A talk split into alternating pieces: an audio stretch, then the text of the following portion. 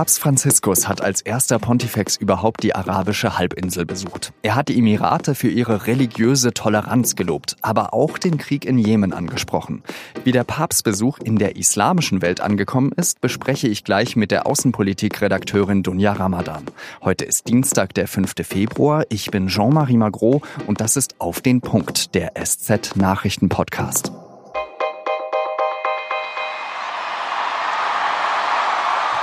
Über 120.000 Menschen jubeln Papst Franziskus auf seinem Weg ins Said Sports City Stadion von Abu Dhabi zu. Franziskus Messe soll die größte sein, die jemals auf der arabischen Halbinsel gehalten wurde. Katholiken aus rund 100 verschiedenen Nationen und auch ungefähr 4000 Muslime sind gekommen. Der Papst will sich für ein besseres Verhältnis zwischen Christentum und Islam einsetzen. Bei seinem Besuch lobt er die Vereinigten Arabischen Emirate für ihre Toleranz. Anders als in den Nachbarländern wie Saudi-Arabien zum Beispiel können Christen hier ihren Glauben frei ausüben, wenn auch mit Einschränkungen.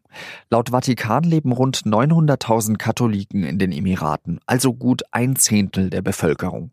Viele kommen von den Philippinen oder aus Indien und sind wegen der Arbeit im Land. Insgesamt sind vier von fünf Menschen, die in den Emiraten leben, Migranten. Nach außen treten die Emirate mit militärischer Stärke auf. Zusammen mit Saudi-Arabien führen sie einen Krieg gegen die schiitischen Husi-Rebellen in Jemen. Dazu hat der Papst überraschenderweise nicht geschwiegen.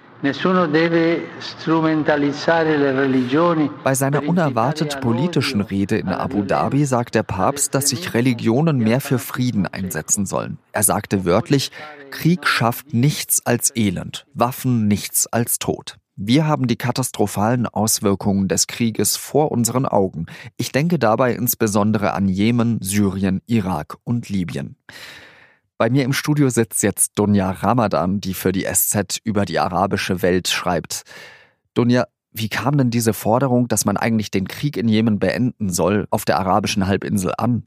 Er hat ja nicht nur den Krieg im Jemen angesprochen, sondern auch in Syrien und in Libyen und hat damit eben nicht die ganze Schuld den Emiraten zugesprochen. Und man konzentriert sich dann eben auf andere Dinge, auf die Bilder, die sehr viel wichtiger sind als der Inhalt. Also es ist eher ein Zeichen, dass er überhaupt gekommen ist, anstatt jetzt zu sagen, okay, was hat er denn genau gesagt? Und auch zum Beispiel das Zitat des Papstes war es ja, dass er den Krieg eine erbärmliche Grobheit nannte. Ich bin mir nicht sicher, ob dieses Zitat letztendlich so eine Wucht dort äh, entfalten wird, weil es vielleicht auch gar nicht in den Medien so präsent sein wird. Wie kann ich mir denn das vorstellen? Also da sitzen dann eben die Scheichs quasi im Publikum und hören eben den Papst sagen, äh, Krieg ist nicht gut, äh, der Krieg in Jemen unter anderem soll beendet werden. Hat das überhaupt irgendeine Relevanz für diese Leute? Man kann auf jeden Fall sagen, dass die Scheichs schon Profis sind, äh, gute Miene zum bösen Spiel zu machen. Also sie wissen ganz genau, wie der Westen über den Jemenkrieg denkt. Und sie haben vielleicht auch befürchtet, dass er das Thema ansprechen wird. Wobei er ja in Rom bereits was über den Jemenkrieg gesagt hat. Er hat ihn bereits im Vorfeld kritisiert. Aber er hat es eben nochmal gesagt. Und zwar vor dem Denkmal der Gründerväter in Abu Dhabi. Und das ist natürlich schon ein Auftritt, der im Gedächtnis bleiben wird. Aber die lokalen Medien fokussieren sich dann eher auf Sachen wie, dass er mit einem Kia äh, angereist ist und nicht mit einem GMC. Der Fokus ist da auf anderen Dingen. Inwiefern trägt denn so ein Besuch des größten Kirchenoberhaupts der westlichen Hemisphäre dazu bei, dass sich eben Muslime und Christen mehr gegenseitig verstehen, verstehen wollen? Also es ist auf jeden Fall ein Zeichen, das in allen arabischen Medien ein Thema war und das natürlich auch in der Bevölkerung diskutiert wird. Aber jetzt, wenn wir über die Emirate sprechen, über ein Zusammenleben von Christen und Muslimen zu sprechen, ist schon ein bisschen Augenwischerei, weil ich meine, wenn man sich die Gesellschaft dort ansieht, dann ist es so, dass die Emiratis in ihren Häusern wohnen, wo eben Expats und niedrig qualifizierte Arbeitsmigranten nicht wohnen dürfen. Die leben nicht zusammen, sondern nebeneinander, würde ich sagen.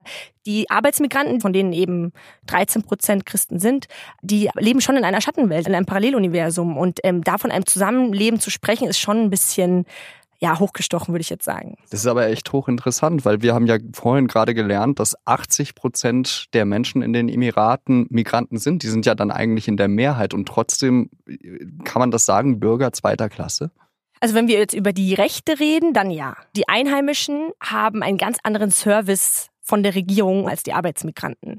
Und wenn wir jetzt zum Beispiel in Deutschland über Parallelgesellschaften sprechen, wenn wir zum Beispiel über das Thema Deutsch-Türken und deutsch-deutsche Mitbürger sprechen, dann würde ich sagen, läuft es bei uns sehr gut im Vergleich zu den Emiraten. Es sind ja sehr wenige Einheimische, die bleiben dann unter sich heiraten unter sich, treffen sich unter sich, die studieren ja auch nicht zusammen. Natürlich gibt es westliche Expats, das will ich nur betonen. Also es gibt Leute, die in die Emirate kommen, weil sie dort bessere Arbeitsstellen haben. Also es sind zum Beispiel sehr viele Ägypter auch in, äh, in den Emiraten. Es gibt viele Jordanier. Äh, die äh, haben natürlich Kontakt untereinander. Aber jetzt zu sagen, dass zum Beispiel ein philippinischer Arbeiter sich mit einer einheimischen Familie auf Augenhöhe begegnet, das ist einfach nicht der Fall. Die arbeiten dann als Fahrer, als Hausmädchen, als Bauarbeiter und haben nicht viel miteinander zu tun.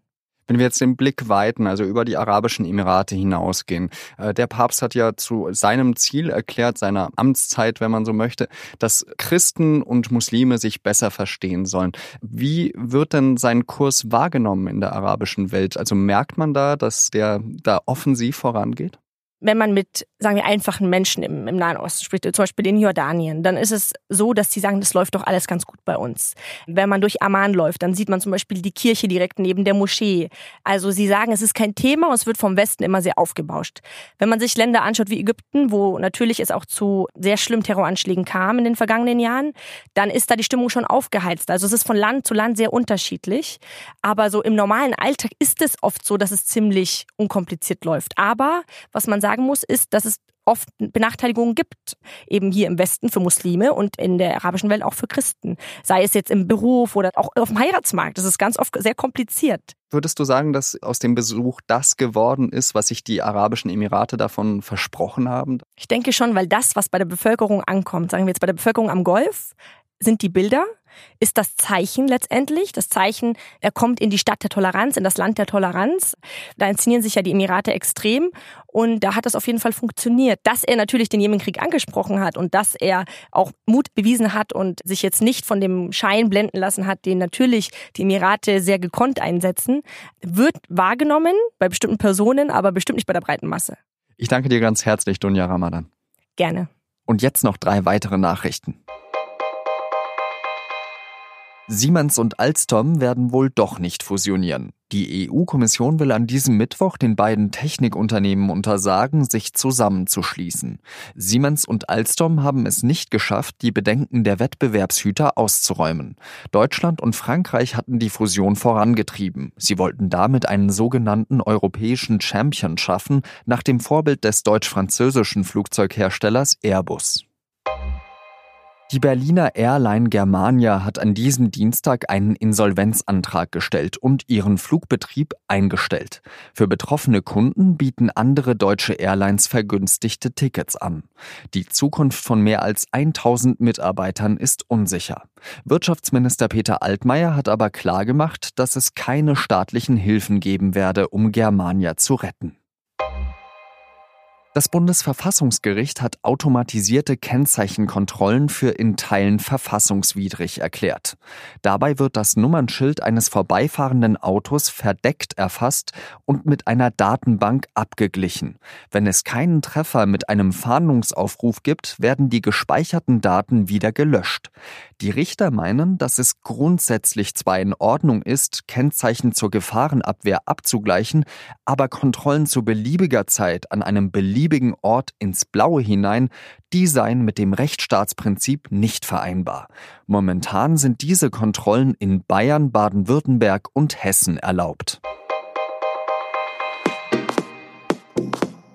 Das war der SZ-Nachrichten-Podcast auf den Punkt. Redaktionsschluss war 16 Uhr.